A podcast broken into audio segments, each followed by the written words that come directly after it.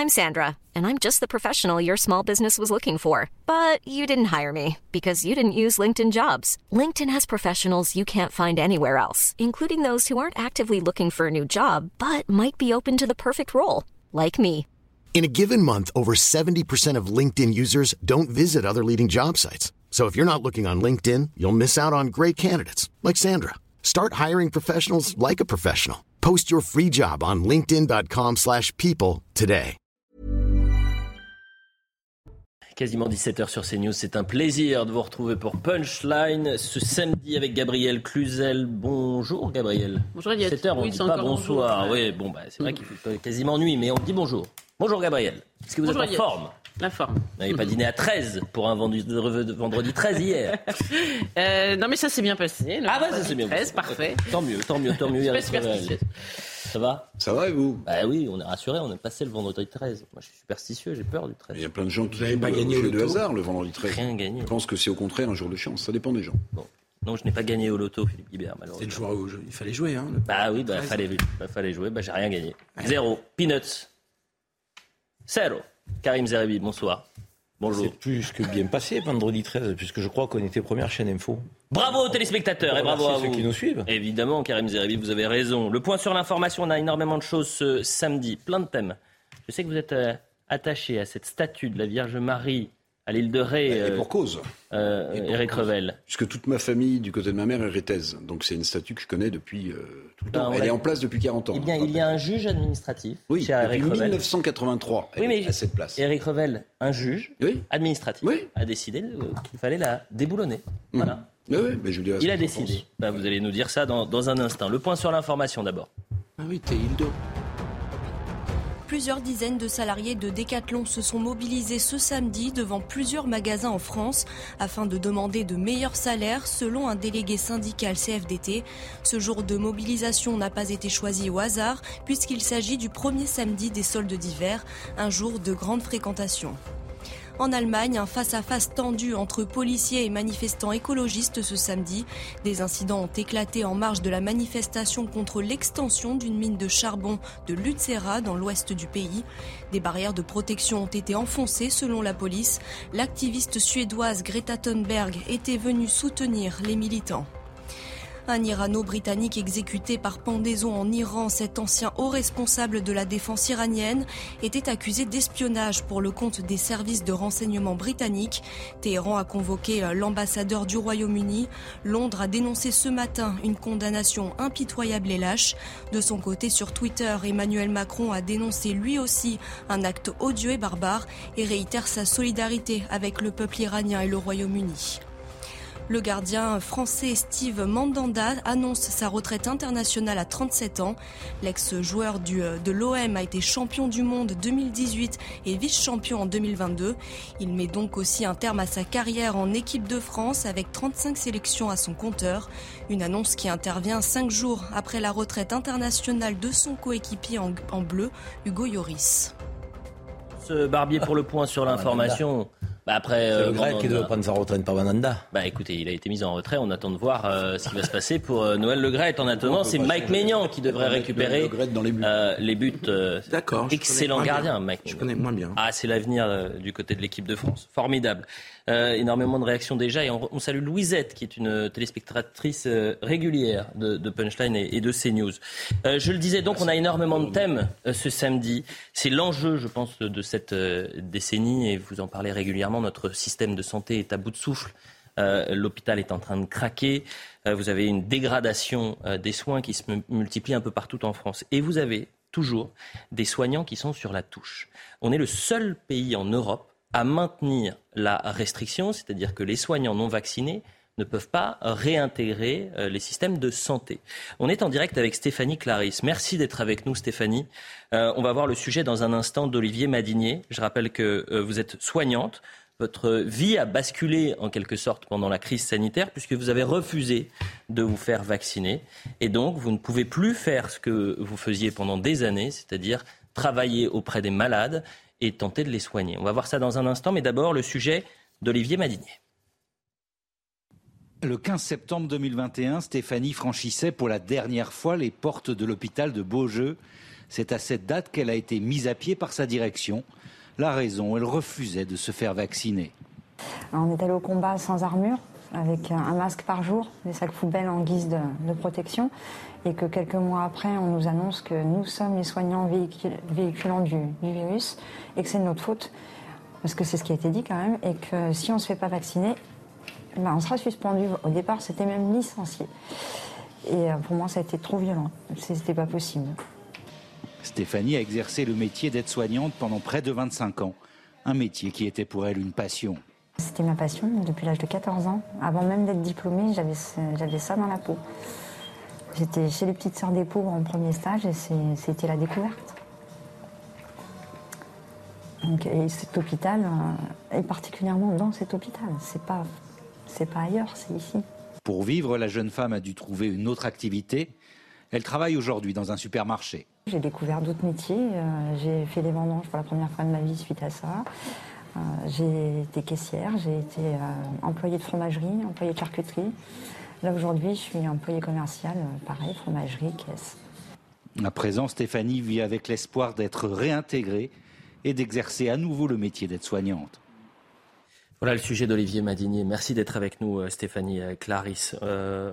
On vous écoutait attentivement. Bonsoir Stéphanie. vous avez travaillé pendant 25 ans en tant qu'aide-soignante. vous expliquez que c'était un, métier euh, que vous avez découvert à l'âge de, 14 ans. Est-ce que vous pouvez nous expliquer ce qui s'est passé il y a un an et demi? C'est-à-dire que on vous a enlevé ce, rêve que vous aviez de poursuivre et d'aider les personnes malades euh, et que on vous a dit parce que vous n'êtes pas vacciné, eh ben vous arrêtez ce que vous étiez en train de faire depuis maintenant 25 ans. Oui, c'est ça. Le 15 septembre 2021, on nous a on m'a convoqué et on m'a demandé si j'avais mes papiers de vaccination et j'ai dit non. On m'a signifié ma mise à pied le plus humainement possible parce que c'était une situation un peu inédite aussi pour ma direction et pour euh, toutes les directions qui ont eu à le faire.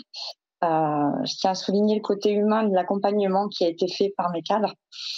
Euh, voilà, ils m'ont pas jeté à la porte du jour au lendemain. Hein. Il y a eu un accompagnement. Ils ont essayé de me faire changer d'avis, pas que je, je me à la précarité. Et j'ai maintenu mes positions parce que pour moi, c'était pas concevable que du jour au lendemain, on fasse passer pour les responsables, parce qu'au départ, c'était quand même ça, les responsables du vecteur euh, du Covid dans les hôpitaux, alors qu'on avait été euh, euh, sans protection aucune, et à ce moment-là, on n'était pas dangereux pour les gens. On y vient, Stéphanie. On y vient. C'est la question que je voulais vous poser, justement. pendant la, première vague, au plus dur de la crise, vous étiez sur le terrain. Euh, vous étiez sur le terrain euh, sans moyens, euh, sans masque, sans protection. Vous aviez des soignants qui, même Covidés, continuaient de travailler. C'est comme ça que vous avez vécu. Et à 20h, on vous applaudissait en, mars 2020. Et un an et demi plus tard, on vous met, on vous met à la porte, en quelque sorte. Comment vous l'avez vécu ça, Très mal. Je l'ai très mal vécu. Ça a été vraiment violent. Et en plus, j'étais dans la sidération, je n'y croyais pas à cette suspension. Plus, plus l'étape approchait, parce que ça a été annoncé quand même euh, presque un mois et demi avant qu'on serait suspendu. Jusqu'au 14 septembre, on a fait des manifestations en se disant c'est pas possible, ça n'arrivera pas.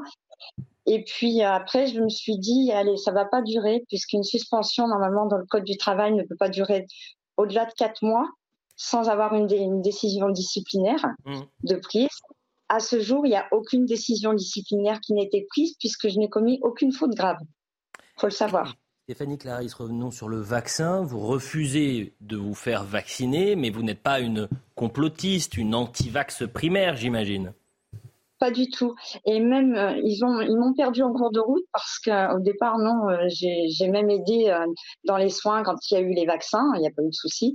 C'est cette obligation et, nous rendre responsables de, cette situation après tout ce qu'on avait fait qui m'a révoltée. Non, non, je suis absolument pas anti-vax. J'avais jusqu'à ce, ce jour-là, j'avais tous mes vaccins à jour, consciente du bienfait des vaccinations en général. Une dernière question. ils m'ont perdu à cause de ça. Et, on l'entend, et c'est important d'avoir votre témoignage ce samedi parce que comme une actualité en chasse une autre. Parfois, on, on oublie euh, ce que certains soignants peuvent vivre, des soignants qui sont aujourd'hui sur la touche. Et on entend tellement euh, de fois que euh, c'est quelque chose de marginal, ça représente 100, 200 soignants, que c'est pas si important que ça, que c'est souvent des, je le dirais vulgairement, des fous furieux, c'est-à-dire des complotistes primaires qui ne veulent absolument pas du vaccin de manière générale. Une dernière question, Clarisse, est-ce que vous restez en contact avec vos, vos Stéphanie, Stéphanie pardonnez-moi, vos, vos, euh, vos, anciens collègues? Alors euh, oui, j'ai des contacts avec un, petit noyau, on va dire, mais euh, non, hélas, il y a eu une espèce d'omerta sur ma suspension. j'ai très peu de collègues qui ont pris de mes nouvelles, je l'avoue, depuis un an et demi, et je leur en veux pas. C'est comme ça. C'est chacun fait sa route et, voilà. Mais euh, ça crée aussi un isolement social très fort.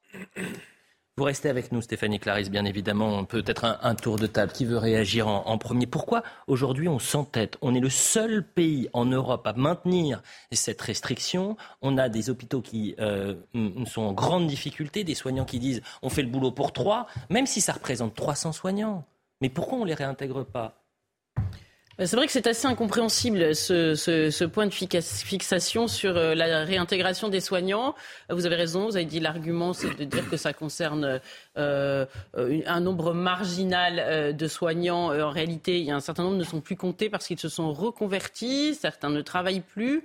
Euh, donc c'est pas si marginal que ça. Et, et, et, même quand bien même ce serait marginal, ce serait toujours des soignants qui manqueraient à l'appel, sans compter que c'est assez désagréable aux oreilles de ceux qui voudraient embrasser la profession parce que euh, ils ont l'impression qu'elle est fortement euh, maltraitée. Pour les jeunes, c'est une façon de leur dire, bah, mm. voilà, voilà le, type de violence auquel vous, à laquelle vous pourrez faire face si vous étiez en situation. Et je crois que c'est euh, très mauvais. Et par ailleurs, je vais juste terminer sur une chose, c'est que Emmanuel Macron disait l'autre jour, il faut être méchant avec les méchants, gentil avec les gentils. Ça a fait beaucoup parler, mais si, cette situation, c'est précisément une situation avec mm. durant laquelle on est, on est méchant avec des gentils. Des, voilà, tout simplement, c'est des braves gens ah, c'est Gérald Darmanin qui a dit ça. Hein. voilà, Gérald Darmanin. Oui, mais c'est euh, le euh, gouvernement qui dit ça. C'est la ligne du gouvernement. dans une société extrêmement laxiste où les délinquants courent, où, un certain nombre de lois ne sont absolument pas euh, respectées, est-ce qu'on va vérifier les papiers dans certains restaurants Est-ce que tout le monde est en règle? Eh bien là, les soignants, eux, tout le monde leur, leur, tombe dessus. Les Français qui nous regardent ne sont pas dupes. ce gouvernement est fort avec les faibles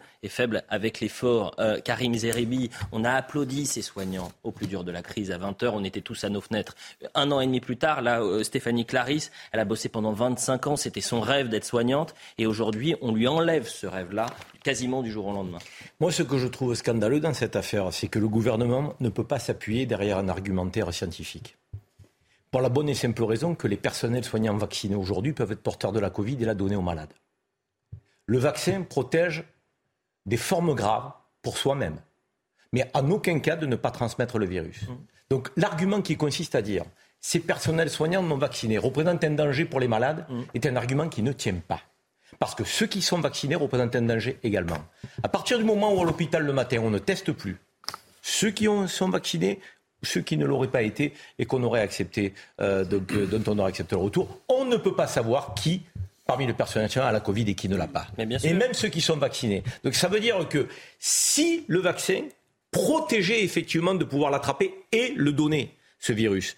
Je pourrais comprendre que le gouvernement s'appuie derrière cet argument mmh. scientifique en mmh. disant, mesdames et messieurs, vous ne vous êtes pas fait vacciner, vous êtes peut-être porteur du, du, virus et vous pouvez le donner. Or, cet argument, il est bon aussi pour ceux qui ont été vaccinés. Donc cette discrimination, et je dis que c'est une discrimination, est une discrimination à caractère politique Bien sûr. et pas scientifique. C'est de la, c'est de la petite poloche, comme dirait euh, Éric Dupont-Moretti. Euh, Allez-y, Philippe. soit de la petite poloche. Et alors pourquoi on est les seuls à le faire? Pourquoi euh, tous les pays autour de nous ont levé cette restriction? Je ne vous dis pas que c'est justifié, que c'est intelligent. Je pense qu'à, pour avoir travaillé un peu au ministère de la, Santé, il y avait un point de fixation avant la pandémie sur un certain de soignants qui refusaient d'autres vaccins, mm. notamment le vaccin contre la grippe qui, et ces refus de vaccins faisaient des désastres tous les ans dans les EHPAD. C'est un sujet dont on ne parle pas beaucoup, mais euh, la transmission de la grippe est aussi un sujet qui peut être mortel. Et donc, je pense qu'il y a au sein du ministère de la Santé une crispation sur ce sujet. Je ne dis pas qu'elle est encore justifiée. Oui, mais elle veut réagir justement à vos propos. Stéphanie Clarisse, allez-y, allez-y. Je me permets juste de réagir, c'est que pendant des années, le vaccin de la grippe a été euh, suggestif. On nous l'a jamais rendu obligatoire. Tout à fait, madame, tout à fait. Mais je sais. Euh, Pardonnez-moi. Euh, mais je sais qu'au sein du ministère de la Santé, la question de l'obligation vaccinale pour les soignants à propos du vaccin sur la grippe était un point discuté de longue date. Non, mais il n'est pas effectif. Donc on ne peut pas s'abriter derrière ça. C'est ça que je, veux dire. Je ne cherche, je ne m'abrite derrière rien. J'essaie de donner, le gouvernement. J'essaie de donner des éléments d'explication à ce qui apparaît comme une décision. Effectivement, peu rationnelle. Eric Revel, on ne vous a pas entendu sur ce sujet. Non, non, non, parce que ça fait quand même des, des, des mois, des semaines qu'on parle de tout ça. Bon, c'est vrai qu'on est le dernier pays, donc c'est quand même on est dernier dans beaucoup de choses, a, il y a plein de gens en plus, il y a plein de gens en plus qui n'ont plus de traitement, qui n'ont plus de salaire, qui, qui, vivent, qui ne vivent plus en fait hein, de, leur travail au-delà de la passion euh, euh, que cette dame affiche. Mais en fait, je me suis posé la question et je pense que, alors je vais rejoindre les propos de Gabriel. Je pense qu'il y a une forme d'ego de l'État. Je m'explique. Il y a très peu de domaines dans lesquels euh, l'autorité de l'État est respectée aujourd'hui. Très peu de domaines. Il y a des quartiers dans lesquels l'autorité de l'État est respectée, il y a l'éducation nationale, il y a plein de domaines où l'autorité de l'État est contestée. Eh bien, je pense que l'État en fait un problème d'ego, c'est-à-dire on va montrer, on va démontrer que l'autorité de l'État peut être respectée à l'hôpital. Et c'est tellement, et c'est tellement malvenu en réalité que quand vous voyez ce témoignage, quand vous écoutez d'autres témoignages qui sont terribles, hein, encore une fois, j'insiste, les gens n'ont plus de salaire, mm. les gens ne sont plus payés, les gens sont mis au, banc de la société, ils n'ont plus de liens sociaux, ces gens souffrent. Moi, je pense que c'est la raison principale, parce que sinon, dans les autres pays dans lesquels on a réintégré les soignants non vaccinés, on devrait avoir des catastrophes sanitaires, on devrait avoir du recul maintenant. Or, les choses se passent. Donc je pense que l'État met de manière mal placée son ego et essaie de démontrer euh, aux concitoyens qui nous sommes. C'est pas de l'autorité dans ce cadre, c'est de l'autoritarisme. Bah, bah, ou de l'autoritarisme, appelez-le. Bah oui, ah mais souvent, souvent d'ailleurs, on, on, souvent, on, on a, pu dire que l'exécutif était plus euh, autoritariste qu'incarner une autorité. Donc ça rejoint tout à fait ça. Hum. Donc l'État, de manière mal placée, c'est de prouver que on va respecter les règles à l'hôpital public. Un, un, dernier mot avec vous, euh, Stéphanie Clarisse. Si vous aviez face à vous le ministre de la Santé, euh, François Braun. Qu'est-ce que vous aimeriez lui dire aujourd'hui? Euh, Je parle en mon nom et, aussi à tous les autres suspendus parce que certes, il n'y a pas de chiffre officiel, y a pas, c'est un peu flou là-dedans. On est quand même pas mal, j'en connais. Euh, on est aussi, on a tissé des liens, des, réseaux. Et je, je, lui dirais qu'on a, on a servi toute notre vie par vocation et qu'aujourd'hui, s'il nous autorisait à retourner, on reviendrait. Donc, euh, il faut qu'il lève cette obligation et qu'on retourne travailler, faire le métier pour lequel on a été formé, qu'on aime. Et, voilà, et, faire table rase de tout ça, c'est pas possible. On peut pas continuer. Il y a des vies quand même. Il y a des gens qui n'ont qui n'ont plus rien. Moi, je m'en sors bien, mais c'est pas le cas de tout le monde. Eh ben, c'est important d'avoir votre témoignage euh, ce samedi, Stéphanie euh, Clarisse, et on, on, ne vous lâchera pas en quelque sorte. C'est-à-dire que cette histoire, moi, je, je veux le fin mot. on reviendra vers vous pour savoir comment ça avance. Euh, dans, les prochaines semaines et espérons une issue euh, favorable vous concernant. Merci beaucoup euh, Stéphanie Clarisse. Alors on parle d'autoritarisme, on n'est pas non plus, vous savez, on ne faut pas aller dans l'extrême, c'est-à-dire qu'on n'est pas dans une dictature sanitaire. Non, mais je pas prononcé. Non, je sais, je sais, mais je préfère. Je dis simplement l'autoritarisme de l'État. Mais non, mais on a souvent entendu sur la crise sanitaire, on est en dictature sanitaire. Ce qui se passe en Chine, non, mais ce qui se passe en Chine, c'est gravissime. bien sûr. C'est-à-dire qu'aujourd'hui, mais sinon répondez vous-même à la question. Répondez-vous même à la question. Pourquoi est-ce que la France est le seul pays à ne pas avoir réintégré ses soignants Vous avez bien compris que je passe. Moi, je suis passeur. Ah, je ne réponds pas ah, aux questions. je vous pose des questions. Malheureusement. Juste une question. Ces personnes et cette dame en particulier ont quand même droit au chômage, j'espère. Et je ne crois pas quand vous êtes suspendu. C'est ça la, difficulté. Vous vous coupez tous les. À ce moment-là, c'est un Vous coupez. Non, non, non. Elle, est encore avec nous, Stéphanie Clarisse, ou pas Je le demande. Ah, elle vient de raccrocher. mais on lui demandera. Suspension par Avançons. Tu peux pas avoir de chômage parce que ton contrat de travail oui, bien sûr. Ils avaient tout rien. Euh, pendant un an et demi, il y en a certains qui ne pouvaient plus rien faire. On avait des médecins, bien sûr. Alors attendez, attendez, juste un point. Euh, je pense que juridiquement, il faut vraiment regarder parce que je ne vois pas comment on peut mettre des personnes sans ressources, sans même droit aux allocations, aux indemnités euh, acédiques. Si elle devient caissière, euh, je, je, ne vous conçois pas. Je vous assure. Et, quand même eh ben on la rappelle. Rappelons-la et on la prendra à 17h30. Comment, comment c'est Rappelons Stéphanie. En attendant, il nous reste quelques minutes, je veux qu'on avance. Sur les cas individuels, on a obtenu des réintégrations. Sur les cas individuels, oui, il y a eu un cas et on l'avait reçu euh, sur ce plateau. Je crois que ça existe. Non, mais c'est juste une question que je me pose. Mais vous avez raison, parce que la question à Stéphanie. Le scandale est encore plus grave. Évidemment, mais vous savez que dans 10 ans, on fera un bilan de ce qui s'est passé. Et je peux vous assurer qu'on parlera effectivement de scandale d'État. Je vous rappelle que vous aviez besoin d'un bout de papier signé pour faire un kilomètre autour de chez vous. Signé par vous-même. Hein. Vous, avez, raison, vous avez raison de dire que ce n'est pas la Chine, mais euh, pour aller au bout du bout de la vérité, nous nous sommes quand même inspirés d'un certain nombre de méthodes chinoises au début dans la gestion de cette crise. Et il serait bon aujourd'hui, à froid, d'en faire l'inventaire. On a le droit de, de peut-être. Mais vous avez entièrement raison. Vous avez entièrement raison, Gabriel. Mais je pense que Stéphanie Clarisse, non, on l'a retrouvé. Stéphanie, on avait une question euh, autour du, plateau, mais je pense connaître la réponse. C'est-à-dire que quand vous avez été euh, mis sur la touche, c'est-à-dire suspendu, vous n'aviez aucune aide. C'est-à-dire que vous ne touchiez pas le ah chômage, vous n'avez rien. On n'a le droit à rien du tout du jour au lendemain. Vous n'avez pas le droit au chômage, madame Non. Et on ne peut pas travailler. Alors là, c'est vraiment. Euh, enfin, je veux dire, au-delà de, de, ton contrat, de la discussion sur le fond du sujet, là, je trouve que c'est un vrai scandale. Parce que c'est inadmissible de laisser des personnes sans ressources. Ça, eh c'est inadmissible. C'est ce qui s'est passé pour euh, ceux qui ont été suspendus. Et, et comme on n'a pas le droit de retourner dans un métier du soin, eh ben, on est obligé de prendre des, des petits travails. laissés sans euh, ressources. Euh, là, pour le coup, c'est un vrai scandale.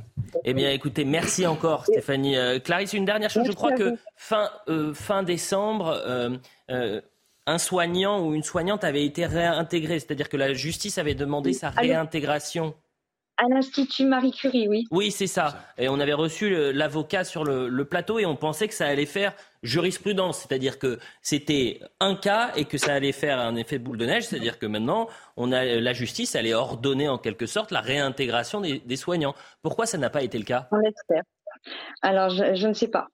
Je ne sais pas. alors, il y a quand même des, des soignants et soignants et même pompiers. Hein, il faut savoir quand même, parce que même dans mon entourage proche, j'ai des pompiers suspendus. Hein, euh, qui, euh, qui ont fait des recours auprès euh, des, de la justice, mais qui, pour l'instant, n'ont pas n'ont rien donné. Ont été si aux yeux de l'État, vous n'êtes plus soignante, à nos yeux, vous l'êtes. Et j'ai besoin d'avoir oh, peut-être votre avis non, mais euh, d'avoir votre avis sur la situation sanitaire en, France. Non, mais peut-être que vous avez euh, euh, un. Quel, quel, regard vous Attendez, attendez. Stéphanie Clarisse, Claire, quel regard et, on sent toute l'émotion, Stéphanie. Et vraiment, je, je comprenez. voilà, c'est important d'avoir votre témoignage aujourd'hui. Quel regard vous portez sur la situation sanitaire en, en France, Stéphanie Clarisse, aujourd'hui Comment vous expliquez qu'on en arrive à cette situation-là? Je l'explique pas parce a, c'est, même pas explicable en fait. Euh, moi je vois j'ai vu euh, l'état de l'hôpital se dégrader en, une dizaine d'années euh, avec toutes les réformes successives, les, les, coupes budgétaires, etc. Mais je pensais pas qu'on en arriverait à, à enlever les soignants de cette façon, en fait. J'ai l'impression de, de, faire partie d'un licenciement économique, en fait. Oui, c'est ça, mais moins avec le licenciement économique, il y a il y a des ressources. Mais au moins, il y a une... Voilà. Là, il n'y a, a, rien au bout. C'est invraisemblable. Je me demande quand même, madame, mais je, suis euh, dans la Constitution, il y a écrit le droit au travail. Et la compensation de ce droit au travail, quand on n'a pas de travail, c'est les allocations chômage. C'est un droit fondamental dans la société française. Et ce que je ne comprends pas, c'est comment juridiquement l'État a pu faire ça à votre égard. Ça, c'est pas possible.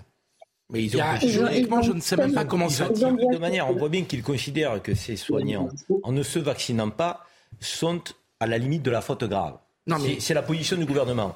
Donc, il les suspend et il les suspend sans contrepartie. Or, il les, il les tue socialement, bah euh, ces personnes soignantes. Parce que c'est injuste scientifiquement, mais il les tue socialement. Il les, il les traite comme des pestiférés. Même pas des solutions de reclassement ont été proposées. On aurait pu leur dire, pendant un temps donné, euh, allez, on vous propose de faire un peu d'administratif, de ne pas être en contact direct avec le patient. On aurait pu essayer de trouver des solutions. Il n'y a pas de volonté. Le dernier mot avec vous, Stéphanie. Allez-y. Ce n'était pas possible de reclasser parce qu'il faut savoir que même la secrétaire qui est dans l'administratif est vaccinée. A été, et voilà, il n'y avait hmm. pas de reclassement, il n'y a même pas un placard à balai où on pouvait nous mettre. Hein.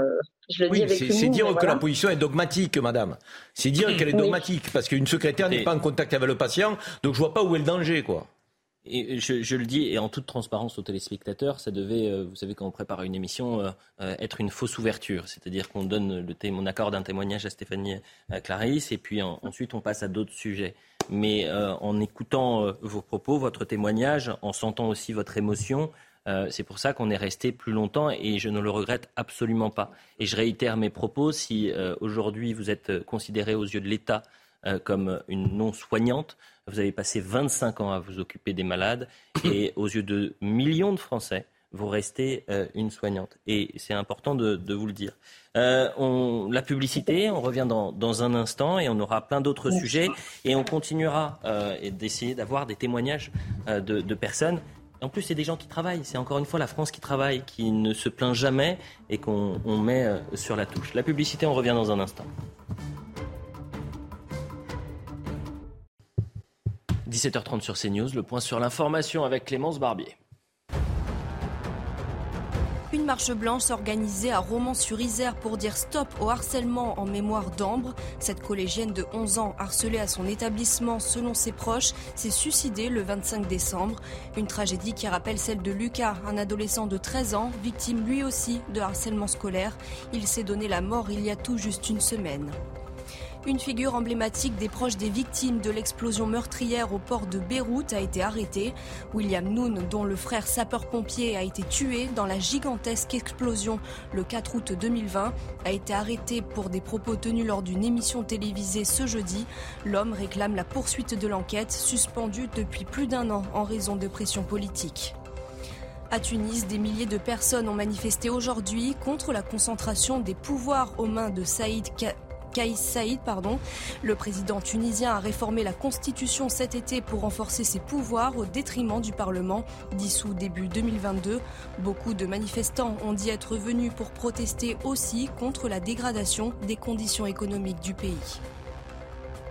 Information, on est avec Gabriel Cluzel, Karim Zerbi, Philippe Guibert, avec Eric Revel et nous a rejoint sur ce plateau Amaury Bucco. Merci d'être avec nous. Amaury, vous êtes journaliste police-justice euh, à CNews. On parlera dans un instant euh, de l'affaire IQSEN. On va revenir aussi sur la situation et l'enquête Gare du Nord.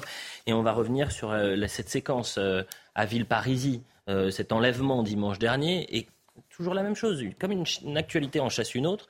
Euh, est-ce que vous avez entendu euh, parler de l'enquête? Est-ce que vous avez entendu euh, les habitants qui vivent dans la peur aujourd'hui? Avant de faire tous ces sujets de police et de justice, un mot sur l'île de Ré. Ça vous interpelle, ça vous intéresse, je sais, Eric Revel, parce que vous connaissez l'île de Ré. La justice ordonne en appel de déboulonner la statue de la Vierge Marie installée sur la commune de la Flotte. La justice estime que cet édifice tombe sous le coup de la loi de la séparation des églises et de l'État. Euh, la Cour d'appel reconnaît dans son arrêt que la commune n'avait pas l'intention d'exprimer une préférence religieuse, mais elle estime que la statue présente par elle-même un caractère religieux. Euh, pourquoi on en parle? On en a déjà parlé hier, mais le maire de l'île de Ré a réagi. Le maire de la flotte. De la flotte, de la flotte, bien évidemment. Il a réagi euh, sur l'antenne de CNews cet après-midi. On l'écoute. Je prends acte d'une décision de, justice. Je ne la commande pas, euh, mais je considère que dans ce dossier, certains éléments ont été oubliés. Donc euh, nous allons euh, continuer et poursuivre en, en justice euh, notre, euh, notre action. Euh, cette parcelle sur laquelle est, cette statue était une parcelle privée. Cette statue a été déplacée à un moment donné, mise sur cette parcelle privée, et cette parcelle privée est en, en indivision. Donc il y a une partie de cette parcelle qui a été donnée par l'indivision et qui est rentrée dans le domaine public, mais il y a une autre partie qui est restée dans le domaine privé. Alors, euh, la statue, elle est où? Sur le domaine privé ou le domaine public? Juste, c'est un juge administratif qui a pris cette décision. Vous avez 30 000 signataires d'une pétition pour qu'elle euh, reste Vous voyez le, décalage. Eric Revel, ça vous choque ou pas? Ah bah bien sûr que ça me choque. Je vais vous dire pourquoi. Euh, un, petit, un, petit, un petit moment d'histoire quand même autour de cette statue. Elle a été offerte par euh, un père euh, qui estimait que c'était la Vierge qui avait ramené son fils vivant de la Seconde Guerre mondiale. Et cette statue, elle est en place là où elle est depuis 1983. Ça fait donc 40 ans qu'elle est en place à cet endroit-là. moi, je, je, vais, je, vais, vous donner le fond de ma pensée. Je mmh. pense que euh, si des associations laïcardes n'ont pas euh, libre pensée, libre, libre pensée. la sonnette d'alarme euh, avant, c'est parce qu'en réalité, il y a une culture qui est en train de nous submerger, qui s'appelle la culture woke. La culture woke, qui touche des symboles historiques du pays, hum. qui touche des symboles religieux du pays. Est-ce qu'il est bien normal? Vous vous en souvenez que Jean-Marc Ayrault, Premier ministre socialiste, demande qu'on débaptise une salle Colbert à l'Assemblée nationale mmh. parce que Colbert aurait fait des choses. Attendez, je continue. Mmh. je continue. Est-ce qu'il est bien ben, Je vais vous dire. Ben, si, ça Est-ce que vous trouvez normal que Mme Bachelot explique que euh, les églises du XIXe siècle ne présenteraient pas un intérêt architectural et qu'il faudrait donc peut-être euh, s'en passer? Et je vais même aller plus loin. Lorsque vous avez un maire en Seine-Saint-Denis qui décide de baptiser avec une plaque du nom d'une des femmes du prophète Mohamed. La ville de Stein. La ville de Stein. Est-ce qu'on considère qu'il euh, y a une atteinte à la laïcité ou pas? Donc, si vous pas entendu libre pensée, euh, non, libre ben, pensée à ce sujet-là. Donc, si vous voulez, moi, j'ai un sujet euh, précis. vous parliez de l'île de Ré. Moi, je connais depuis très très longtemps la famille de ma mère hérétaise, mais pas à l'époque où l'île de Ré, c'est ce que c'est devenu. À l'époque où les gens crèvaient de faim dans l'île de Ré. Ben, cette statue, elle a toujours existé. Et vous aviez des anciens qui disaient mais non, tu tournes au carrefour de la Vierge et puis ensuite tu vas tout droit. Donc c'est un, un repère historique. Et si aujourd'hui des gens, des associations se permettent de monter au créneau pour demander cela, ben c'est parce qu'en fait, le vent porteur de la culture woke est en train de submerger nos racines, notre histoire, qu'elle soit culturelle ah, euh, ou religieuse. Donc en fait, pour résumer, vous avez une justice administrative, une partie de la justice, parce qu'on ne va pas dire toute la justice administrative, si qui n'a pas la main ferme pour déconstruire. un pays qui n'a plus de racines, et un pays qui n'a plus de, de racines, ça s'appelle plus un pays, ça s'appelle plus une nation. Qu'on aime ou pas ses racines. Philippe vous soufflez. Je suis très attaché à la laïcité. Je ne considère pas que ce soit un problème d'une urgence absolue pour sauvegarder la, la laïcité dans ce pays. Néanmoins, Eric, je pense qu'il ne faut pas tout mélanger parce que euh, il y a quand même un juge qui a utilisé des arguments de droit, donc il faudra les connaître avant de dire c'est la culture woke ou c'est pas la culture woke.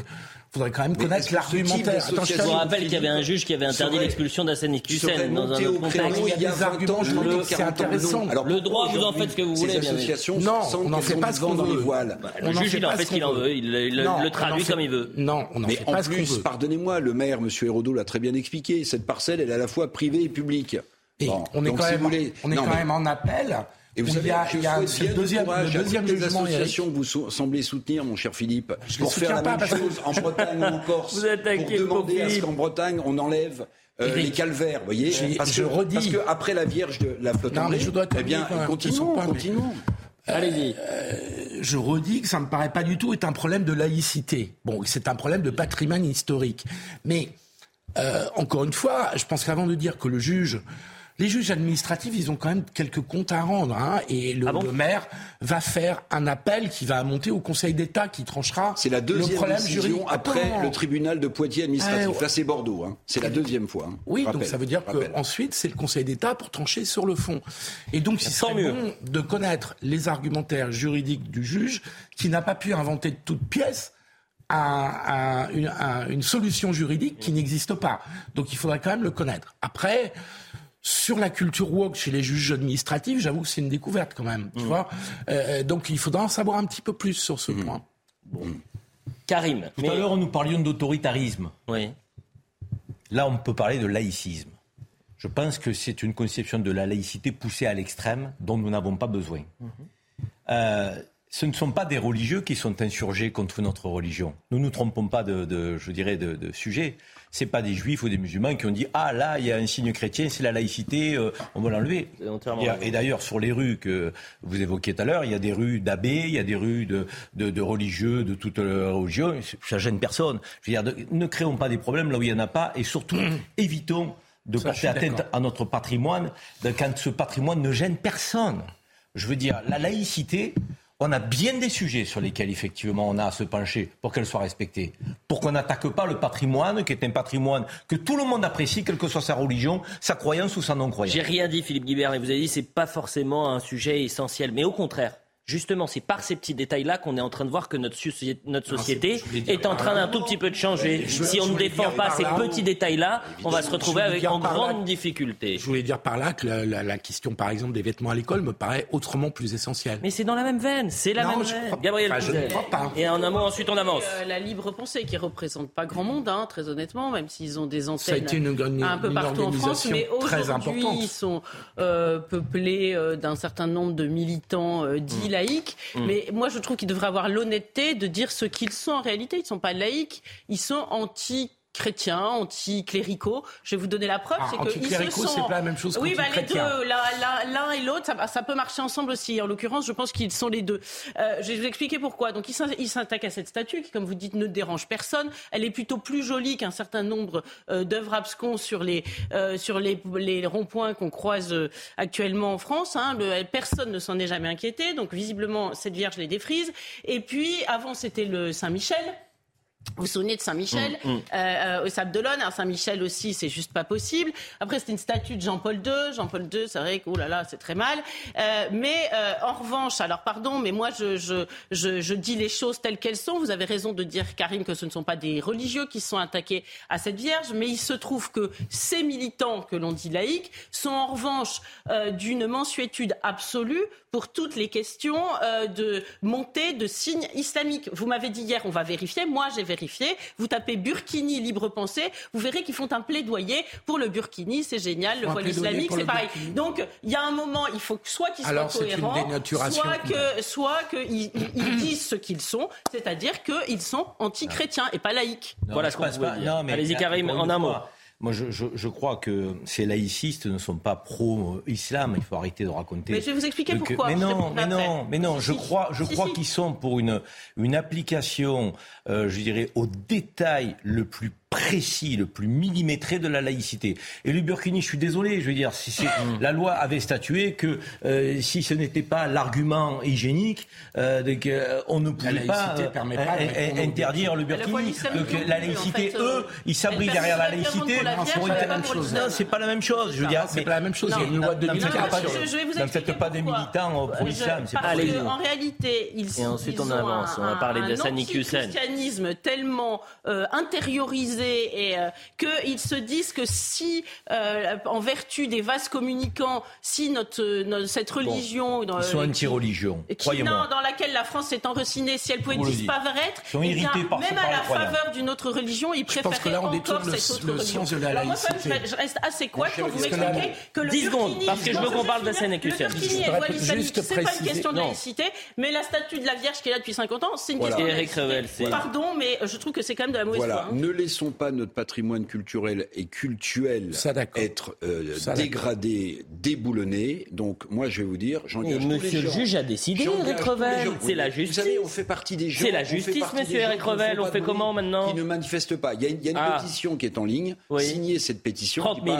Je dis pas que ça fera changer les choses, mais vous avez raison, Elliot ça marche avec des symboles. Oui. C'est un symbole très fort. Oui. Ne laissons pas les, les, les symboles être récupérés politiquement ou par des associations euh, trotskistes qui n'ont que de oh, cesse de, de...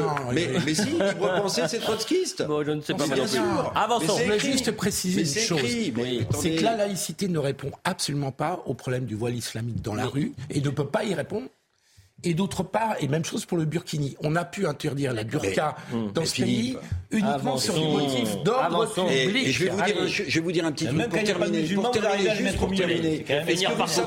Est-ce que vous savez, mon cher Philippe, qu'il y a des églises en France, et il y en a une dans l'île de Ré à la Quartz-sur-Mer, où sur le fronton de l'église, il y a marqué liberté, égalité, fraternité.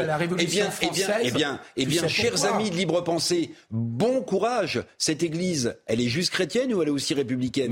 Bon courage. Mais non, c'est pas ça. non, mais il y a une mesure possible. Hein, Qu'on légifère pour ne pas toucher tous les bâtiments et tout le patrimoine d'avant 1905. Ça date de 1883. non, non, non, non, non, elle est en place en 1980. Parce qu'elle a été déplacée. Elle a été, elle a été offerte après la Seconde Guerre mondiale. Mais Hassan Iqiyoussen, je rappelle justement que quand on parle de la justice administrative, l'affaire Iqiyoussen, c'est un symbole. C'est-à-dire que vous avez un juge administratif qui refuse euh, son expulsion en appel. Et vous avez le Conseil d'État qui, euh, finalement. Et, en appel, ça a été contesté. C'est comme ça que marche la justice. Euh, bah, je dans un premier temps, tomber dans la critique. Appel rejeté, et ensuite c'est le Conseil d'État. Hassan Iqiyoussen. Suite et pas encore fin pour Hassan Iqiyoussen. L'imam a été expulsé au Maroc et à Maury. Vous allez nous donner quelques détails. Il a été expulsé au Maroc par les autorités belges. Je rappelle qu'il avait été arrêté par la Belgique le 30 septembre dernier et que le dossier Iqiyoussen dure depuis maintenant euh, juillet, donc juillet, août, septembre, octobre, novembre, décembre. Janvier, ça fait six mois que ça dure. Six mois que ça dure. Euh, on va écouter Claude Moniquet sur les Belges qui ont géré l'affaire avec discrétion, chose que nous n'avons peut-être pas fait approche clairement de la fin. Les Belges ont géré l'affaire avec beaucoup de discrétion, beaucoup plus de discrétion certainement que, n'avait fait le ministre de l'Intérieur en France. Euh, ils sont arrivés à un résultat peut-être à cause de, cette discrétion et de contacts privilégiés avec le Maroc. Iqoussen est aujourd'hui au Maroc, ce qui était sa destination, en tout cas voulue par la France. Euh, maintenant, effectivement, reste cette question pendante de l'appel qu'il a fait. Et là, euh, le feuilleton peut encore un peu durer, mais on, s'approche d'une manière ou d'une autre de, la fin de, la fin du dernier épisode.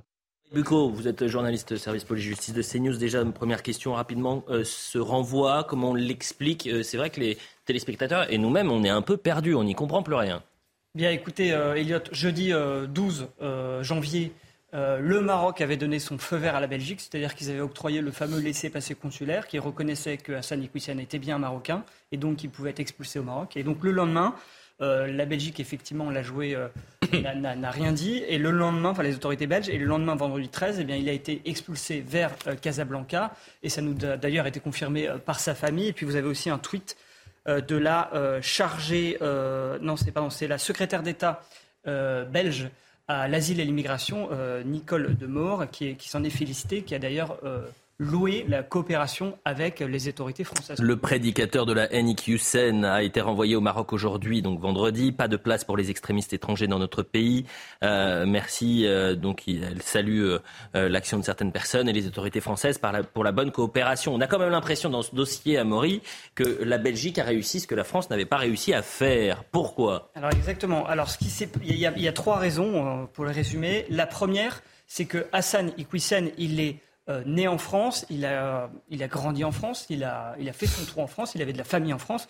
Et donc, pour ces raisons, déjà, pour la France, c'était beaucoup plus, plus compliqué de l'expulser. D'ailleurs, c'est pour ça qu'était nécessaire un arrêté ministériel euh, pour euh, l'expulser vers le Maroc. Et c'est pour ça qu'il y a eu toute cette bataille juridique très complexe autour de son expulsion.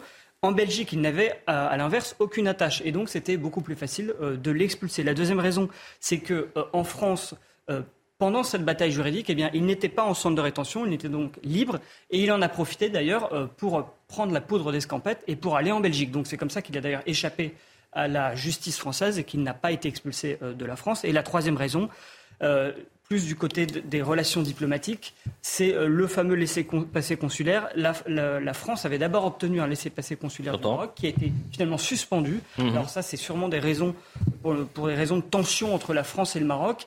Euh, la Belgique a certainement de meilleures relations avec le Maroc en ce moment. C'est pour ça qu'ils leur ont octroyé ce laissez-passer consulaire. Mm. Et puis pour finir, bien, le Maroc a sûrement aussi fait valoir à la France que cet imam eh bien, avait grandi en France, était radicalisé en France, et donc il n'y avait pas de raison qu'il le reprenne, alors que la Belgique n'avait pas cet antécédent avec lui. Vous restez évidemment avec nous, Amaury Bucco. J'ai une dernière question à vous poser, mais d'abord, euh, Claude Moniquet, une nouvelle fois sur cette coopération entre Paris, Bruxelles et Rabat. Il y a eu une euh, une discussion à trois, une discussion entre, entre Bruxelles, qui, était, qui, avait la main sur Iqwisen, entre Paris, qui avait la main sur, le, sur l'arrêté d'expulsion initial, et, et, et, Rabat, qui devait accepter de, de, de, délivrer un laissez-passer pour permettre à Iqwisen de retourner dans son pays d'origine. Donc, effectivement, c'est un dialogue qui a été mené à trois lequel, entre la Belgique et la France, lequel des deux pays a trouvé les meilleurs arguments, ça, nous ne le savons pas encore, mais c'est une opération conjointe et sur laquelle, effectivement, face à laquelle euh, les autorités marocaines se sont montrées euh, très conciliantes. On sera avec Michael Dequin dans un instant, euh, secrétaire départemental unité SGP 92, je le dis, et pardonnez-nous pour l'attente, mais c'est vrai que notre émission a été un peu bouleversée par les témoignages qu'on a pu avoir euh, en tout début d'émission. Restons sur euh, le dossier IQSEN.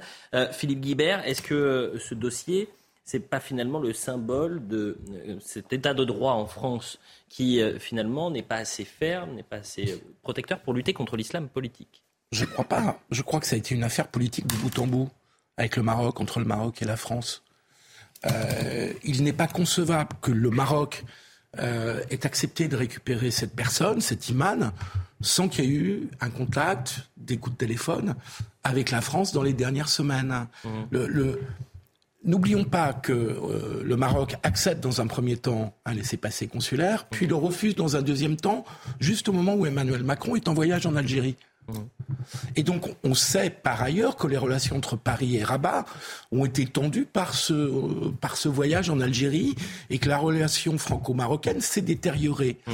Et donc là, à l'évidence, c'est un geste diplomatique de la part du Maroc dont nous ne saurons pas les contreparties. Peut-être que pour le Maroc, c'était plus facile de euh, changer d'avis vis-à-vis de la Belgique que de la France. Que vis-à-vis de la France. C'est comme ça que vous le traduisez. Vous, vous, vous dites qu'il y a un bras de fer diplomatique entre le Maroc et la France, plus qu'un problème de droit. Absolument. Absolument. Gabriel Cluzel, fiasco Juste une précision, euh, il avait refusé, c'est ça, la nationalité française. Oui, euh, oui. donc il n'a pas la nationalité française. Non, il est né en France. Il a comme vous disiez, mais il n'a pas la nationalité française. Donc moi, j'ai écouté le développement tout à fait intéressant d'Amory Bucco, mais euh, l'impression générale, c'est que finalement, la Belgique a réussi là où la France a échoué. Donc on voit fleurir sur Twitter un certain nombre de commentaires de gens qui disent, bah voilà, on va résoudre nos OQTF, on envoie tout ça en Belgique et ça va très bien se passer. je crois que c'est un euh, fiasco sur le plan de la communication. Une fois de plus, euh, Gérald Darmanin use toujours de cette, de cette arme du on va voir ce qu'on va voir, vous allez voir ce qui, ce qui va se passer.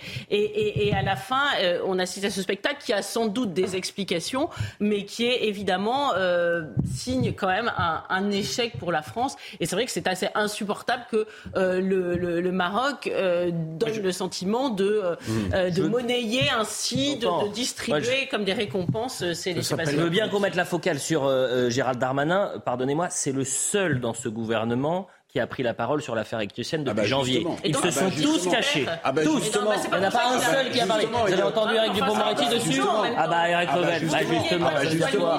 Bah non, mais enfin, en tous les cas, c'est une affaire d'État. Vous lisez dans mes pensées. Alors. Oui, c'est vrai que c'est le seul qui a pris la parole sur l'affaire de l'imam. Mais on lui aurait plutôt conseillé de ne pas la prendre. Ah pour une raison très simple. Mais oui, ah parce que le jour où le Conseil d'État dit que l'imam, qui est encore en France, on le croyait, hmm. est expulsable, hmm. euh, Gérald Darmanin, ministre de l'Intérieur, convoque dans la foulée tout de suite une conférence de presse sur le parvis de Beauvau et il dit cette phrase légendaire c'est une victoire de la République. Non, c'est une victoire de la Belgique. On l'a vu quelques semaines plus tard.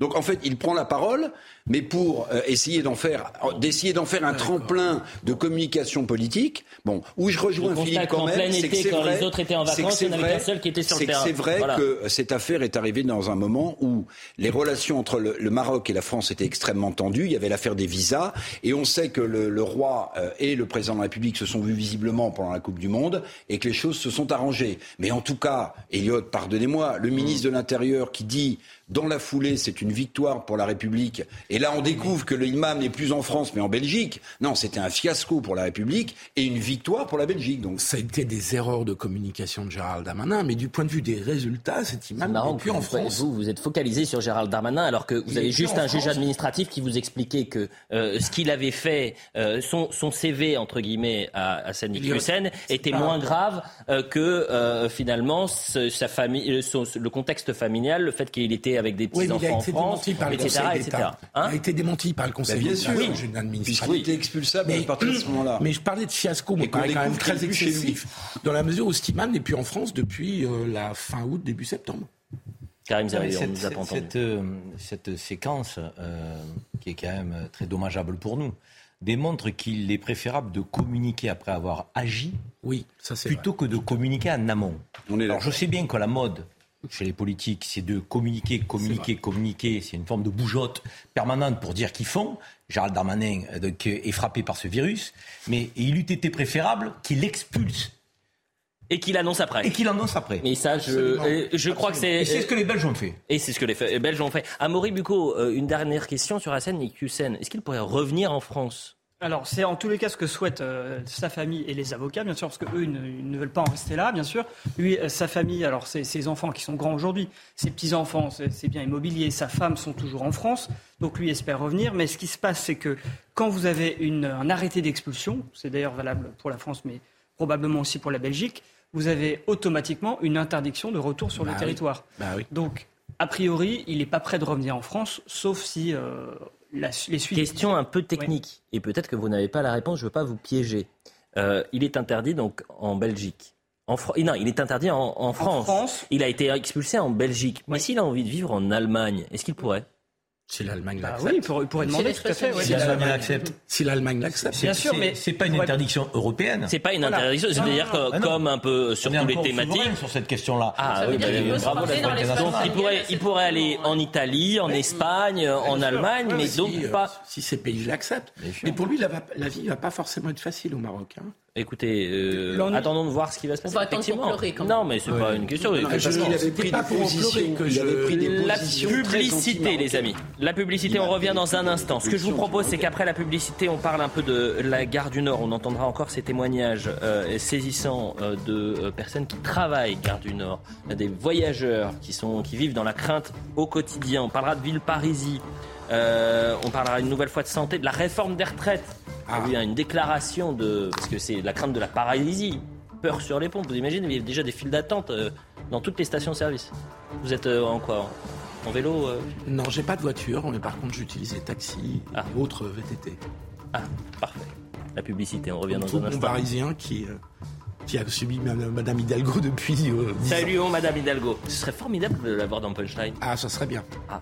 Eric, vous voudriez avoir Anne Hidalgo Ah, bien sûr. Oui. Bien sûr. Il faut lancer l'invitation? Ah, bah oui. Madame, euh, Madame la maire, vous êtes la bienvenue. 18h sur CNews, la suite de Punchline, le point sur l'information, Clémence Barbier. La RATP propose une augmentation de salaire de 1365 euros net sur l'année, soit une augmentation de 105 euros net sur un mois à tous ses salariés. Une mesure saluée par les deux premiers syndicats de l'entreprise, CGT et FO. Les organisations syndicales de la, de la RATP ont jusqu'au 23 janvier pour signer ou non cet accord. Le Parc des Princes n'est pas à vendre et ne sera pas vendu au PSG qui ambitionnait de le racheter à la mairie de Paris. Annonce de la maire Anne Hidalgo dans un entretien aux Parisiens. Tout le monde est perdant dans la position prise par la maire, a réagi un porte-parole du club dans les colonnes du quotidien. Londres va fournir à l'Ukraine des chars Challenger 2. Le Royaume-Uni devient le premier pays occidental à envoyer des chars lourds pour aider Kiev face à l'invasion russe. Pour le président ukrainien, Londres envoie le bon signal. De son côté, la Russie dénonce une décision qui, selon elle, n'allait qu'intensifier le conflit. Au moins 60 000 morts euh, dans les hôpitaux en Chine en lien avec le Covid en seulement un mois. Mais ce bilan ne tient pas compte des décès enregistrés en dehors des structures médicales. Depuis la levée des restrictions sanitaires dans le pays début décembre, le nombre de malades du Covid est en forte croissance. Voilà pour le point sur l'information. Juste avant la publicité, on parlait d'Assani Hussein. Énormément de sujets euh, pour euh, cette deuxième partie de Punchline. Gabriel Cluzel, Karim Zeribi, Eric Revel, Philippe Guibert, Amaury Bucco et Michael Dequin qui est euh, en direct avec nous, secrétaire départemental unité SGP 92. Je veux qu'on revienne sur la situation Gare du Nord. Je rappelle que mercredi, un homme a blessé six personnes, dont une gravement. je rappelle que c'est la plus grande gare d'Europe. Et c'est une gare qui, en quelque sorte, cristallise tous les maux ou toutes les euh, de notre société. C'est-à-dire que vous avez euh, de l'insécurité, de la délinquance, de euh, la pauvreté, une grande précarité bien évidemment, et aussi la difficulté puisqu'on a de la drogue, de la drogue, beaucoup de, la drogue, mais ça, beaucoup de drogue, de la drogue, et malheureusement on a aussi une population en situation irrégulière et qu'on n'arrive pas à à gérer, à canaliser. Donc on va écouter tous ces témoignages euh, que nos reporters ont eus tout au long de la semaine. Euh, ces Français, c'est encore une fois la même chose, qui euh, aujourd'hui vivent dans la crainte, qui sont sur le terrain et qui arrivent dans cette gare avec la peur au ventre. Je me suis déjà fait voler, j'ai peur, je fais attention à mes effets. Là, quand on rentre, C'est très dangereux, il y a un peu de tout. Ils viennent mendier, et puis euh, c'est là qu'il faut faire attention les porte-monnaies et tout, parce qu'ils ah s'envolent, hein, là. Il y a beaucoup de oui. Là, la tire, le téléphone, tout ça, si vous ne faites pas attention, oui. Ils sont très agressifs et ils sont dangereux. Moi, je me suis déjà pris un, chassé d'un garçon en sortant des toilettes, comme ça, sans, raison. Un coup de pied dans la, jambe. Des fois, on trouve des craques euh, assis par terre, euh, avec la piqûre dans le bras. D'abord avec vous, Amaury euh, Bucco, je vous laisse boire un petit coup. Amaury Bucco, journaliste police-justice de CNews. L'enquête, ça dit quoi? On en est où dans, l'enquête et, le suspect d'ailleurs? Alors le suspect, justement, euh, il, il, a été hospitalisé tout de suite parce qu'il avait été, vous savez, neutralisé par trois tirs de policiers. Il a été emmené rapidement à l'hôpital. Il est toujours hospitalisé actuellement et donc son état n'est pas compatible avec la garde à vue et donc avec les interrogatoires qui se font lors des gardes à vue. Donc malheureusement, de ce côté-là, ça n'a pas tellement avancé. On ne peut pas savoir quelles sont ses motivations ou du moins ce qu'il avait dans la tête au moment de faire ça. Mmh, mmh, mmh. Euh, d'un autre côté, il y, a, il y a une autre personne qui a été placée en garde à vue, qui est un de ses proches, en fait, qui serait la personne qui l'a logé mais cette personne, a expliqué le parquet de Paris, a été euh, rapidement relâchée, donc a priori, elle n'a pas un rôle euh, majeur dans cette affaire. Et puis après, on, peut parler aussi de l'état de, santé des, cinq des six personnes blessées. Pardon. Celle qui a été blessée gravement n'est heureusement pas décédée de suite de ces blessures. Euh, et ces six personnes, donc, oui, parce que les cinq autres, c'était des blessures légères. Mais c'est tellement traumatisant. C'est-à-dire que vous imaginez, vous allez au travail, il est 6h40, vous traversez juste un couloir et vous avez quelqu'un qui vous saute dessus avec une arme blanche. Mais euh, en fait, on est en, sécurité nulle part, euh, Philippe Guibert. C'est ça, malheureusement, la dure réalité de notre quotidien. Euh, ce que vous dites est tout à fait juste. C'est hallucinant. On ne connaît pas les motivations. Euh, de la personne pour les raisons qui viennent d'être indiquées. Donc le procureur n'a pas communiqué. On ne sait pas si c'est du droit commun ou si c'était une tentative d'attentat. Donc euh, c'est difficile de. La gare du Nord, c'est 700 000 personnes jour. Mmh. Euh, qui passent vite certains coins de la gare du Nord pour aller chercher leur train. C'est ça la réalité de, de, la gare du Nord, pour aller chercher leur train de banlieue, enfin, ou leur RER, e pour être plus précis. Et c'est un lieu avec des trafics de drogue importants autour de la gare du Nord, avec des gens qui sont drogués, euh, dans un état... Euh, patibulaire, mais presque, comme disait Coluche, il y a quelques décennies. Mmh. Euh, et, et c'est ça qui crée ce sentiment d'insécurité, comme l'ont dit des personnes euh, qu'on a vu à l'instant, euh, des tentatives de vol. Mmh. C'est pas un coupe-gorge, c'est un lieu d'insécurité où vous vous trouvez face à des personnes en état de drogue. Pourquoi vous faites la différence entre le coupe-gorge et le sentiment d'insécurité Allez dire ça aux six personnes blessées eh euh, qui prennent à 6h40, qui, sont, qui prennent le montant. Bah, c'est pas un coupe-gorge, vous avez tous les usagers ou les habitants du quartier qui disent c'est un coupe-gorge. On vit dans la peur. On, ça fait des mois qu'on alerte. Ça fait des mois qu'on alerte, qu'on dit aux autorités, ah, il va se passer quelque chose de grave. Je connais suffisamment de personnes qui y vont tous les matins et tous les soirs pour euh, prendre leur eh train ben, lieu. Heureusement. Elle ne reste pas longtemps dans la gare du Nord. Bah donc, euh, pardonnez-moi, mais je ne vois pas la différence, Karim Zeribi. Je peux me permettre. Oui, permettez-vous. Il y a quand même 1000 salariés. 1000 hum. salariés de la SNCF qui sont positionnés pour ceux qui vendent des billets. Donc, euh, c'est le service de vente. Hum. Donc, au fond, à gauche, dans un recoin où ça pue la pisse, vous avez des drogués qui vont et qui viennent, mm. donc des gens qui ont été agressés. Voilà le climat quotidien, non pas de ceux qui passent vite pour aller prendre un train, mm. de, ceux qui restent toute une journée, donc la peur au ventre, avant de rentrer chez eux le soir. Donc la gare du Nord, c'est la troisième gare en termes de fréquentation au monde si on ne compte pas les flux japonais. Donc c'est 80 000 mètres carrés, 11 terrains de football. Donc, je ne sais pas si vous vous rendez compte de l'étendue de cette gare. Donc, cette gare, c'est, c'est la cour des miracles. Vous avez tout. Vous avez des, de la mendicité, vous avez euh, des, des, migrants qui vont et qui viennent, qui essayent de partir euh, parce que derrière ça dessert la Grande-Bretagne. On sait très bien que beaucoup veulent passer de l'autre côté. Vous avez des délinquants, vous avez donc des trafiquants de drogue, vous avez des, des pickpockets. Vous avez, tout dans cette gare. Je veux dire, donc, ça cristallise effectivement donc, un endroit qui ne dégage rien de sécure. Mmh. Euh, et c'est la vitrine, en fait, vitrine européenne de Paris. en je tiens à vous dire qu'on va avoir la Coupe du Monde de rugby où énormément de flux là aussi britanniques, parce que c'est quand même sport préféré des Anglais. Vous avez raison. Vont, venir de là. Donc, et les JO derrière. Mm. Or, aujourd'hui, sans ces événements-là, c'est 200 millions par an de voyageurs. Donc imaginez quand même ces flux. Donc, il va falloir quand même qu'on se penche sur cette gare du Nord avec la SNCF et la sécurité privée, donc la police nationale, et, et qu'on fasse en sorte d'avoir une vraie présence policière donc au quotidien qui soit là, visible, et, qui puisse, et qui puisse permettre que la justice, parce que c'est un sujet de justice aussi, traite les sujets pour pas qu'on les revoie dix minutes après dehors. Merci de faire la transition puisque Michael Dequin est avec nous. Vous dites que c'est la justice. Euh, euh, merci d'être avec nous, secrétaire départemental unité SGP 92. Euh, à la gare du Nord, on a un fort dispositif policier. les délinquants qu'il y a à la gare du Nord, moi, les policiers qui nous le disent en off, en fait, ils les revoient tous les jours. Vous les interpellez, vous ne pouvez rien faire. 24 heures, 48 heures plus tard, vous les retrouvez dans la même situation.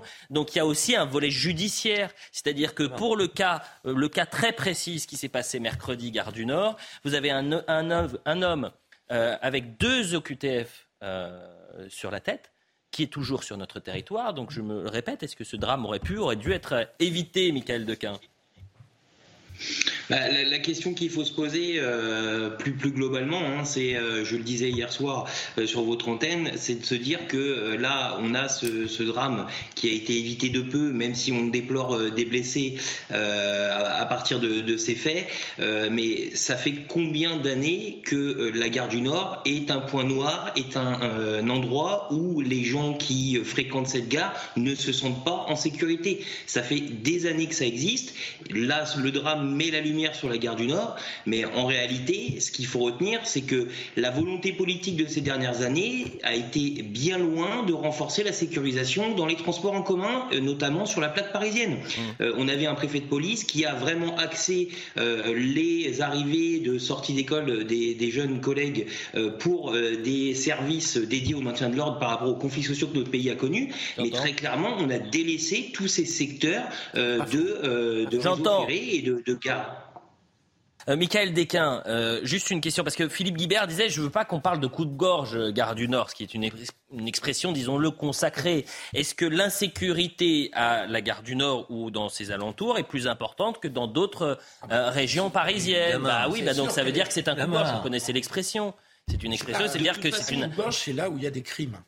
Ben, est-ce qu'on peut parler de la gare du Nord comme d'un coup de gorge, Michael Dequin ah, coupe-gorge, on va dire que le, le, le terme est peut-être un petit peu exagéré. Euh, maintenant, si vous me demandez de comparer euh, l'activité de mes collègues sur la gare de Lyon et la gare du Nord, euh, on a deux secteurs géographiques complètement différents et on a deux gares qui sont complètement sécurisées d'une façon différente. les gens à la gare de Lyon, généralement, se sentent bien plus en sécurité qu'à la gare du Nord. L'implantation de la gare du Nord fait que de toute façon, d'un point de vue délinquance, bah, on n'est pas confronté aux mêmes problématiques qu'à la gare de Lyon. Et on n'a peut-être pas la même volonté non plus de donner euh, une véritable image euh, bien plus euh, bonne à la gare de Lyon, à la gare du Nord qu'à la gare de Lyon Ce qui est intéressant, Michael Dequin, c'est que vous me parlez de la gare de Lyon, quartier que je connais très bien. Il y a 30 ans, la gare de Lyon, c'était la gare du Nord aujourd'hui. C'est-à-dire que le quartier de la gare de Lyon, il y a 30-40 ans, on n'osait même pas mettre le pied là-bas. Justement, moi, ce qui me semble problématique dans cette gare, c'est son environnement.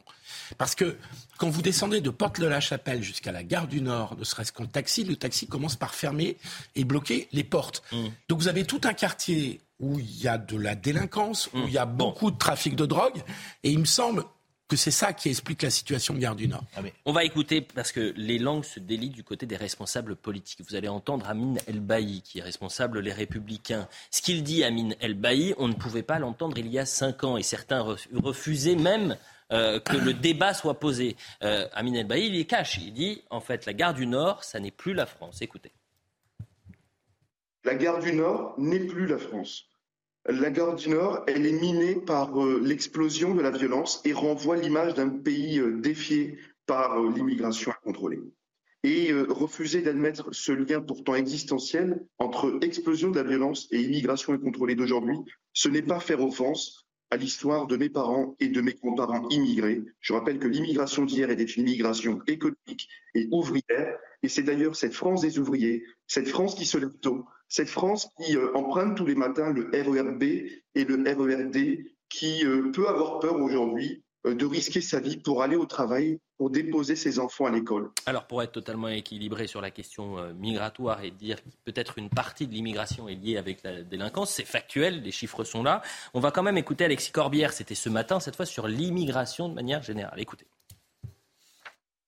En permanence, on a un climat qui se fait on peut discuter de l'immigration, mais qui est récurrent, mm. qui vise à faire supporter à l'immigration tous les problèmes, l'insécurité, le chômage, etc. Et on a toujours des textes qui, soi-disant, vont tout régler, alors que le précédent qui a été adopté, on n'en a même pas tiré la totalité euh, du bilan. C'est ça que je suis en train de dire. Cette espèce de boursouflure parlementaire qui vise à faire écran et qui vise euh, non seulement à, détourner sur les sujets sociaux, mais je le dis, qui souffle souvent dans les voiles de l'extrême droite. Et, ce n'est pas bien malin. Donc euh, je crois que le sujet du pays, ça n'est pas un problème d'immigration, même si c'est un sujet qu'il faut aborder.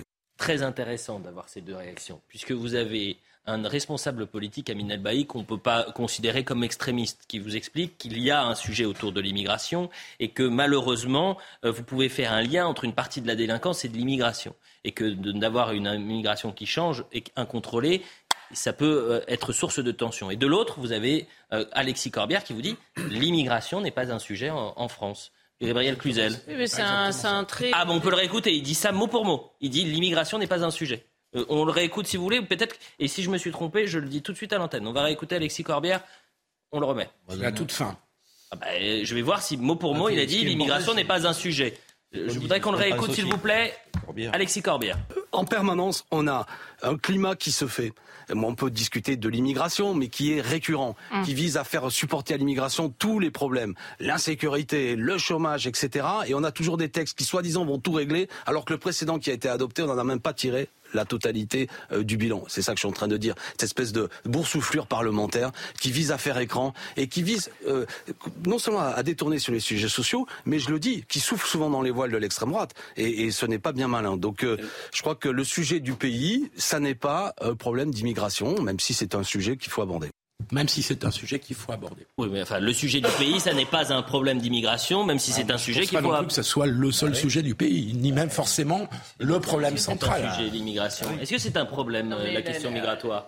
Ce qui est assez insupportable, c'est que quand euh, les, les, familles, les amis se retrouvent euh, autour d'une table à parler, tout le monde, mais je dirais même quel que soit leur bord politique, hein, de gauche à droite, évidemment, euh, disent que l'immigration est un sujet majeure, une préoccupation majeure. Du reste, il suffit de, lire les, sondages pour le comprendre. Donc ce déni est, euh, proprement insupportable. Mais quand Alexis Corbière joue sa partition, à la limite, euh, bon, bah, c'est Alexis Corbière, la France insoumise, on sait que son fonds de commerce aujourd'hui, euh, ce n'est plus le prolétaire français, c'est l'immigration précisément. Donc en, en, ça, il fait du Alexis Corbière. Ce qui me dérange plus, c'est quand le gouvernement continue dans le déni. Alors récemment, Emmanuel Macron a dit oui, il y a un lien entre, euh, pudiquement, entre immigration euh, et délinquance. Mais, mais on attend qu'il qu'il aille au fond du sujet, qu'il soit dans la vérité. Moi, je ne veux pas que Gérald Darmanin, dans dix ans, nous écrive un bouquin comme Gérard Collomb. Euh, tout ce que je vous ai pas dit quand j'étais au gouvernement, tout ce que je ne pouvais pas vous dire et tout ce que je vais vous dire maintenant. Bien sûr qu'il connaît la situation. Bien sûr que tout le monde sait très bien, tout Parisien, c'est exactement la situation à la gare du Nord. Bien sûr que la gare du Nord, ce n'est plus la France. Comment, comment n'est plus la France, en tout cas, d'il y, a, euh, euh, d'il y a quelques dizaines d'années. Donc ça, c'est, c'est une évidence. Et, je crois que simplement, on pourrait se mettre d'accord au moins sur ce constat. Après, on a le droit de dire, moi, ça me dérange pas, la France a changé. Non, mais c'est plus important. Est-ce que c'est, un sujet? Est-ce que c'est le sujet? Karim Zeribi, répondez-vous. Vous dites, c'est pas le sujet. Il euh, n'y a pas d'immigration. Est-ce qu'on peut faire preuve d'un peu de discernement Oui, bien sûr, c'est parce que vous êtes l'homme du discernement. Non, non, je, suis, je pense que les Français sont des gens sérieux qui font preuve de discernement. On peut estimer que c'est un sujet, l'immigration sans pour autant que ce soit le sujet prioritaire et numéro un. Mm. D'ailleurs, la campagne présidentielle, elle n'est pas si lointaine, mm. donc je crois que le sujet numéro un, c'était le pouvoir d'achat. Ensuite, il y avait la santé et la qualité des services publics, euh, il y avait les enjeux d'environnement, il y avait l'immigration. Donc ça veut dire qu'il ça a, changé. Il y a quand même... Non, mais ça a changé 2023, depuis six mois. il y avait un sondage. si vous avez... 2023. D'accord. Pardonnez-moi, Karim Zeribi. Si vous voulez, Eliott, que je, je puisse dire un peu ce que je pense. Donc, la question de la gare du Nord. Oui. Est-ce qu'elle reflète la question de l'immigration en France? Bien évidemment que non. La question de l'immigration en France ne se limite pas à la gare du Nord. Il n'y a, pas de problème d'immigration à la gare du Nord. Mais, bah alors ça, euh, qu'est-ce que je viens de dire non, Si euh, je peux,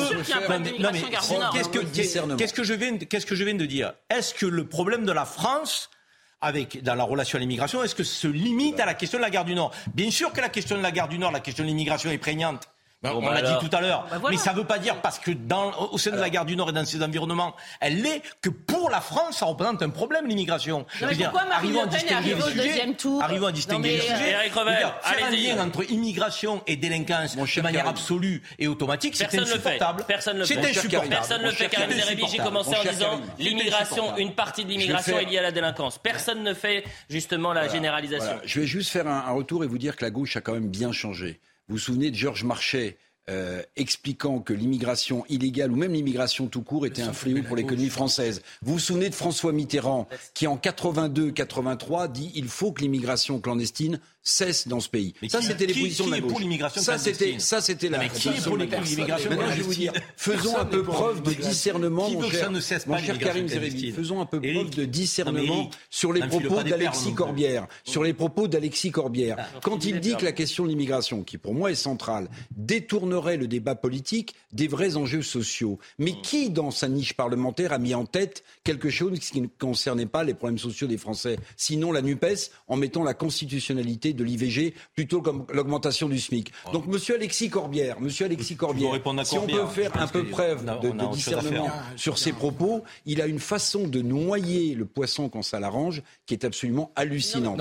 C'est pas l'immigration qui détourne la question la question sociale, c'est la Nupes qui ne met pas des mesures à prendre à l'Assemblée nationale et à voter dans sa propre niche parlementaire. Allez-y, Philippe Guibert. Je ne crois pas que l'immigration soit la cause de notre désindustrialisation. Je ne crois pas que la. Attends, je, eh, je commence juste. On n'a pas dit ça, Philippe. Mais je ne crois pas. Si vous en écoutez certains, c'est la cause de tous les eh, mots. On a et certains, et certains, ils ne sont pas autour du plateau, Karim Zeribi. Certains, ils ne sont pas là. C'est vous qui le dites. Ça, bah oui, c'est moi qui le dis. Je sais qui est sur le plateau. Ça, c'est vous qui le dites. Je sais qui est sur le plateau. Ça ne vous dérange pas que. Oui, Philippe. Ah, mon cher Philippe. Donc la désindustrialisation, ce n'est pas l'immigration.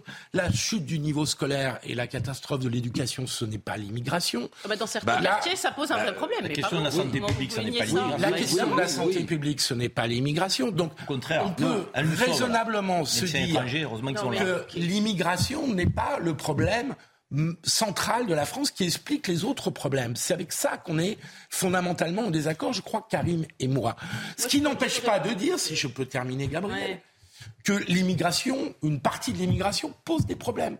Ce sur quoi toute personne raisonnable peut à peu près s'accorder. Mais ne faisons pas de l'immigration le problème central de la France. Je suis désolé. Non mais écoutez, euh, allez euh, interroger. Euh, non ah, mais on va commencer. Ah, non mais pardon mais. Non, mais attendez. Personne ne dit que c'est le problème central. Non mais vous commencez par une contre-vérité. Vous dites que euh, par exemple le problème de oui oui le problème de que le, problème de l'éducation nationale et l'immigration ne sont pas liés. Alors il n'y a pas que l'immigration. Je, suis d'accord. L'impéricide. Loin que ça. Les problèmes de la pédagogie, de l'enseignement n'ont rien à voir avec l'immigration. Je vous ai laissé parler. Je parle à présent.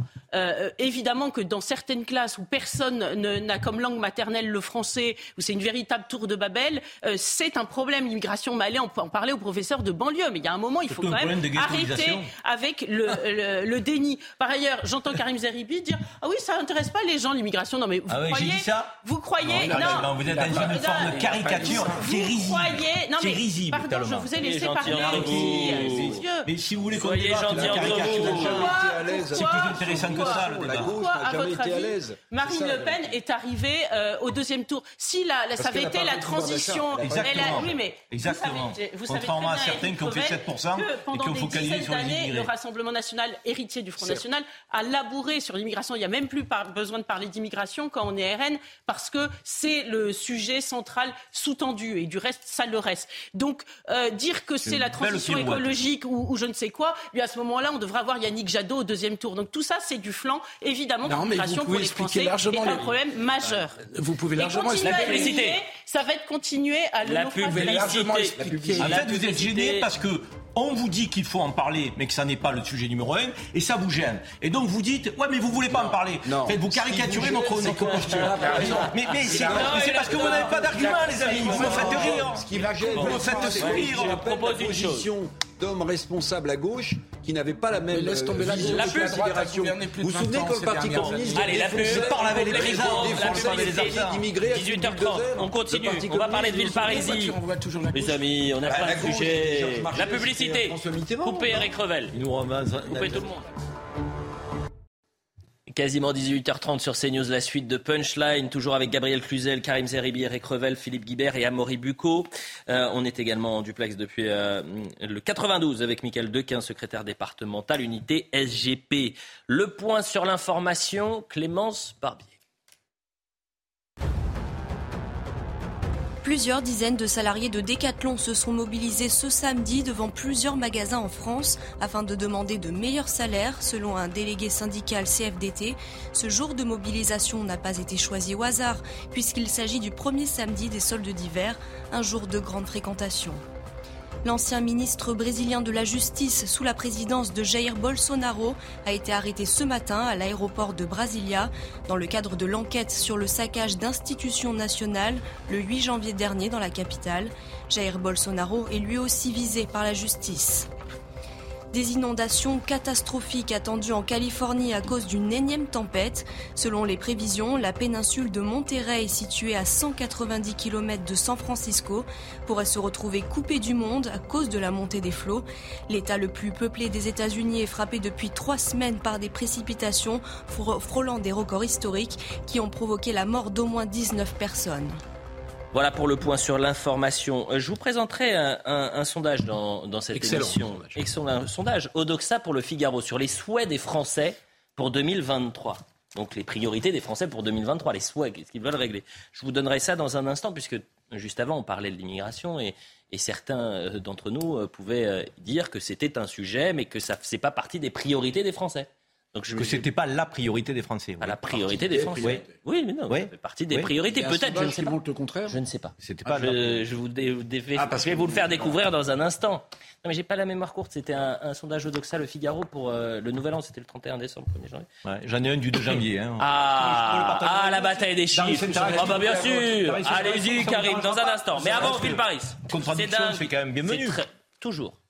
Toujours. C'est dingue de voir à quel point une actualité, je le disais, en chasse une autre, avec euh, cette en tout cas, image. un sujet important. Hein. Surcommentée. Non mais, non, mais l'image surcommentée, je ne sais pas si vous l'avez vu, euh, euh, la semaine dernière, en plein cœur de ville Paris, en Seine-et-Marne, quatre individus frappent violemment un homme avant de le forcer à entrer dans une voiture.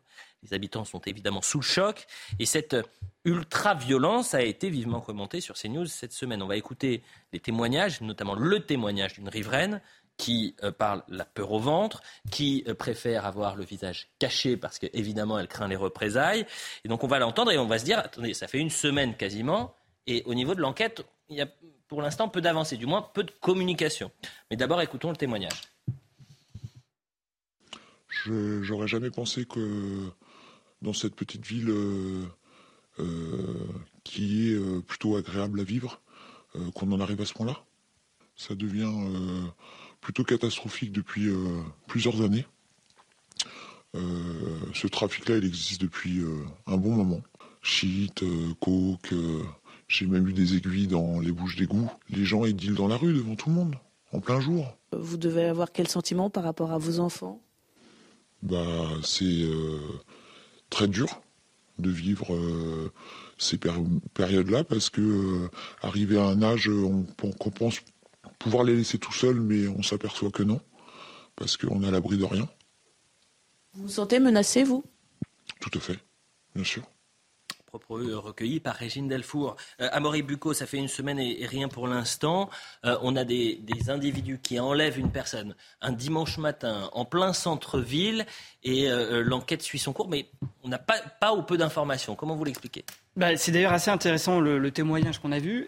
Effectivement, ça se passe à 8 h du matin et, et, juste après, à 9 h du matin, vous avez une messe qui est dite, puisque c'est sur le parvis de l'église que ça se passe. Donc c'est vraiment en plein jour et c'est euh, quelque chose d'assez hallucinant. Alors la vidéo, elle a été diffusée, je ne sais pas si vous vous rappelez, le lundi. Le lendemain, le parquet avait fait un communiqué en expliquant qu'une enquête avait été euh, ouverte pour enlèvement et séquestration. L'enquête, elle a été confiée à la police judiciaire de Meaux. Euh, et une personne avait été interpellée rapidement après les faits et puis relâchée. Donc, a priori, ce n'était pas une personne déterminante pour l'enquête. Depuis ces silences radio euh, du parquet de Meaux, on l'a relancé en plusieurs fois pour savoir en était l'enquête. Alors, a priori, si on n'a pas de nouvelles, c'est qu'il n'y a pas d'interpellation ou de garde à vue majeure et que soit les enquêteurs sont dans les choux et qu'ils n'ont aucune piste, mhm. ce qui est possible, euh, soit ils ont des pistes, notamment, vous voyez la voiture, on voit la plaque d'immatriculation, donc peut-être qu'ils ont des pistes, mais ils ne préfèrent rien dire pour pas saboter le travail d'enquêteur et, et agir par surprise euh, en interpellant les ravisseurs. Et vous avez un homme qui a été enlevé, peut-être pour aussi pour des raisons de sécurité, pour protéger cet homme qui a été euh, enlevé. on est en direct, je le disais avec Michael Dequin. là, on a besoin de l'expertise policière. ces images, elles sont terrifiantes. On est en plein jour. Aujourd'hui, vous avez des, délinquants, des criminels qui opèrent un dimanche matin en plein cœur d'une ville, finalement sans craindre bah, les représailles policières cette fois-ci. Oui, alors ça, ça, conforte un petit peu le sentiment du euh, on peut tout se permettre et on peut tout faire. Euh, là, euh, très clairement, au vu de ces images, habituellement, quand on est amené à commenter des faits graves ou moins graves, on a ce sentiment de répétition des faits. Là, en l'occurrence, bah, c'est relativement rare, fort heureusement, de se retrouver avec un homme armé et d'autres qui ah, malheureusement, la connexion est coupée, Michael. Euh, sur la voie publique. Allez-y, continuez, mais ça, avait l'air de, de, moins bien fonctionner. Continuez, Michael. Ouais, je disais donc par rapport à, ces faits, c'est très, voilà, on n'est pas dans une répétition des faits, on a quelque chose de marquant euh, parce que ben, on n'est pas confronté à ça tous les jours. Un homme armé euh, qui est associé à d'autres, qui violente quelqu'un pour le mettre dans le coffre euh, en plein jour sur la voie publique. Voilà, c'est quelque chose qui, oui, qui, fait peur et, et, qui étonne parce que, comme je le dis, on n'a pas ce genre de choses qui arrivent tous les jours. Donc je crois qu'il faut être très prudent au niveau de l'enquête. le temps de l'enquête est important. Tout à l'heure Karim Zeribi le rappelait, euh, il est des fois euh, euh, important justement d'attendre, d'agir et après de communiquer. Ben, c'est très clairement ce que mes collègues sont en train de faire. Merci beaucoup, Michael Dequin. C'est dommage parce que la connexion fonctionne un peu moins bien, mais on a compris le, le cœur, la substantifique moelle, Karim Zerebi, vous rendez hommage, c'est-à-dire on communique après les faits. Non, il ne me rend pas hommage. Il reprend un peu mon propos parce que c'est vrai que cette maison, je la connais un petit peu. Il a été conseiller du ministre de l'Intérieur dans ma vie et je peux vous dire que c'est pas parce qu'ils ne communiquent pas qu'ils n'ont pas de pistes euh, et euh, que les investigations ne vont pas nous mener euh, de, que, pour attraper les criminels. Le spectre, il est large dans ce genre de situation. Il y a la police technique et scientifique qui a dû se rendre sur les lieux pour voir ce qu'elle pouvait exploiter. Il y a la voiture, les images, il l'identification des gars. Euh, il y a des euh, euh, enquêtes, je dirais, de voisinage. Ils vont voir un peu autour qui était là, qui a vu, qui n'a pas vu. tout ça, à un moment donné, ce spectre va se, va se, se resserrer et ils mettront la main sur, sur les délinquants et ils n'ont pas besoin de communiquer pour ça. Les fonctionnaires de police, ils ne sont pas en campagne électorale. Je veux dire, donc, ils sont là pour arrêter les délinquants. Ce qu'on est en train de voir là, il ne faut pas croire que c'est si, euh, je dirais, euh, exceptionnel. que ça. Mais normalement, c'est dans la nuit. À Marseille, il y a, des images qu'on a commentées. Il y a quelques années, c'était dans le quartier La Busserine, dans le quartier, mm. dans le 14e arrondissement. Ils avaient mis quelqu'un dans la malle aussi. pour l'emmener, prise d'otage. Et puis ensuite, derrière, souvent, on ne retrouve pas la personne. Soit elle est dans une voiture calcinée. après, c'est très compliqué. on a une forme de, de, de, de gang qui, s'organisent dans le pays, euh, dans certains quartiers, et qui euh, réagissent comme les gangs aux États-Unis ou en Amérique du Sud. Je pense au Mexique. Et, pour en avoir parlé avec des fonctionnaires de police qui travaillent sur les stupes, mmh. ils vous disent ils sont organisés comme des petites armées. Donc ça veut dire ils sont, ils sont très armés, ils sont capables de passer à l'arme. Sans limite. Ils sont sans limite, ils sont capables de, la plus grande barbarie. Ils ont peur de rien. Ces gens-là, ils font vivre des millions de personnes dans les HLM euh, donc, euh, sous la terreur. Parce que, et, et, encore une fois, là, ne revenons, renvoyons rien à l'immigration parce que les habitants de ces quartiers sont souvent des immigrés ou des gens issus d'immigration. Ils subissent la terreur, ils ont envie d'élever leurs enfants dans la tranquillité. et à cause de ces gens-là, ils ne hein. peuvent pas le faire. C'est vous qui parlez d'immigration là-dessus très intéressant, c'est que ces images, on a pu les commenter notamment à Marseille, mais c'était des images de nuit, dans des, euh, finalement des ruelles où euh, ça se passait euh, tard le soir, mais pas là en plein jour à 9h du matin. Autre sujet, il nous reste très peu de temps et je veux vraiment qu'on a encore deux sujets à aborder. On parlait du système de santé en, ouverture de, l'émission avec ce témoignage vraiment poignant de cette soignante euh, qui a été euh, mise sur la touche euh, et qui ne, ne, peut plus travailler depuis un an et demi parce qu'elle n'a pas été vaccinée. J'invite d'ailleurs les téléspectateurs à revoir son entretien. C'était à 17h. en grande difficulté, les soignants aujourd'hui vivent avec la peur au ventre également.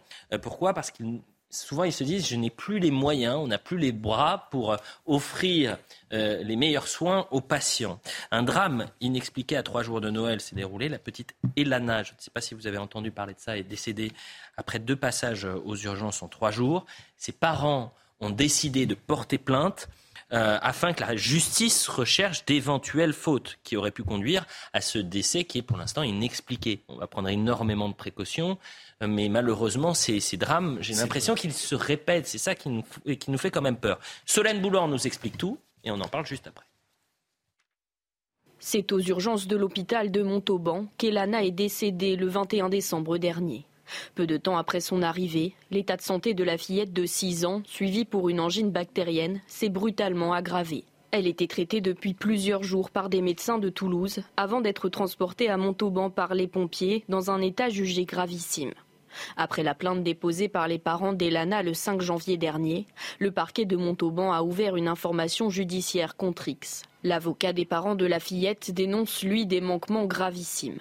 Elle n'a pas bénéficié des soins, euh, elle n'a pas bénéficié des radios immédiatement, donc on n'a pas du tout détecté ce qu'elle avait. Et d'un jour à l'autre, pendant trois jours, elle a souffert énormément.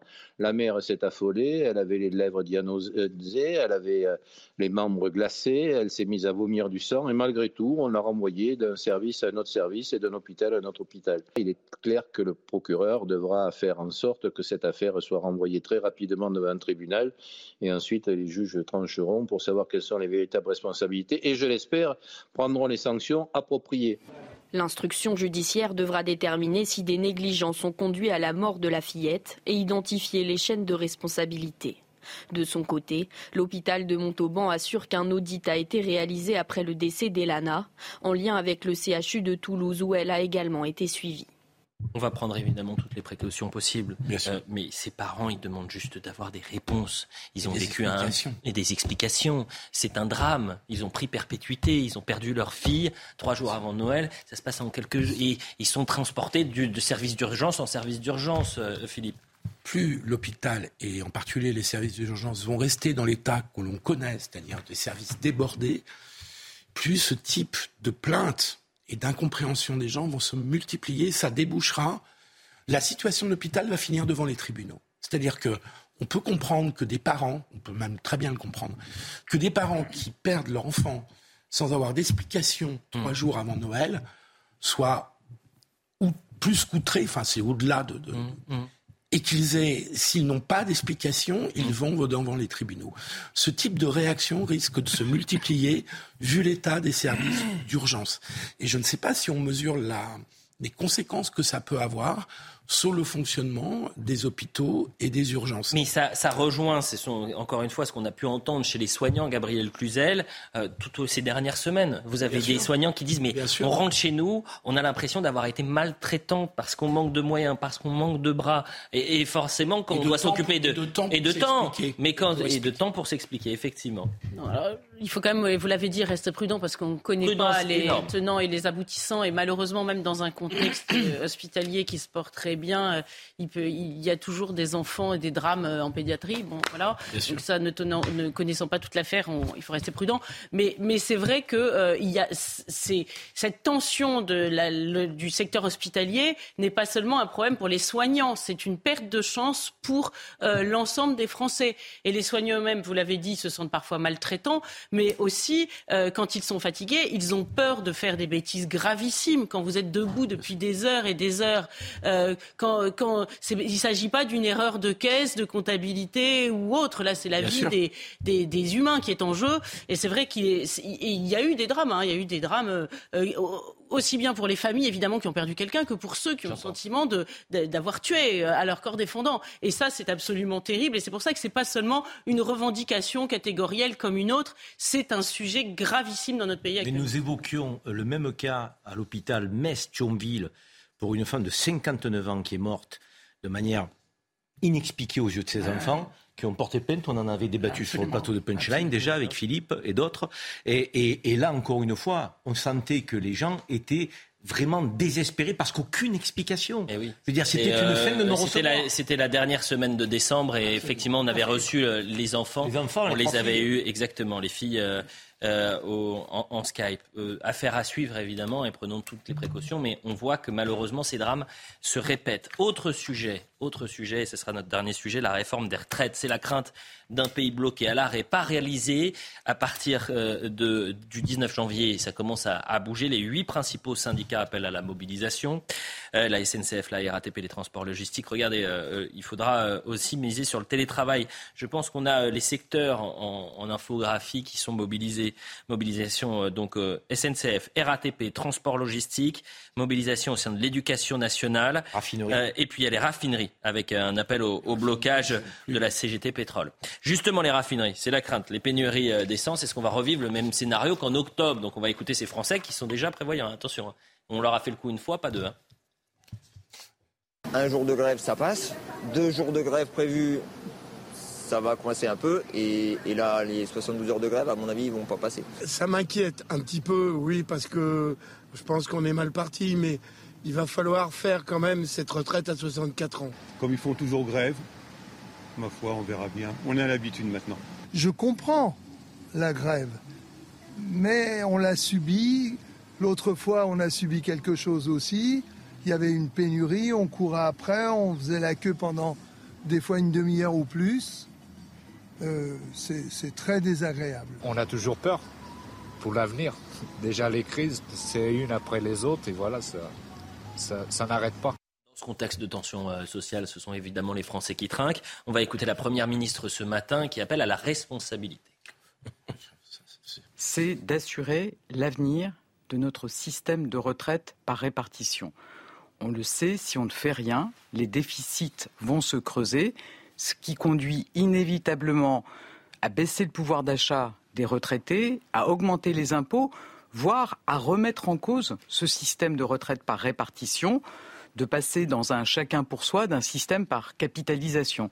Donc ça, évidemment, nous n'en voulons pas, et c'est pour l'éviter qu'en effet, il faudra progressivement travailler plus longtemps nous n'en voulons pas, hein, si nous n'en voulons plus, parce en, en fait, euh, il y a quelques, quelques temps, euh, la question euh, se posait, puisqu'il y avait la retraite par points. On va écouter Marine Le Pen qui a répondu en quelque sorte à, à Elisabeth Borne, qui, et Marine Le Pen était, s'était mise à l'écart en quelque sorte du mouvement des Gilets jaunes.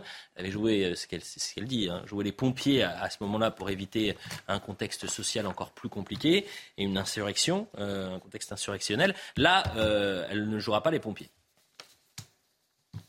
Nous voterons l'intégralité des motions de censure qui pourraient être déposées si vous utilisez le 49.3. Ça, c'est la première des choses.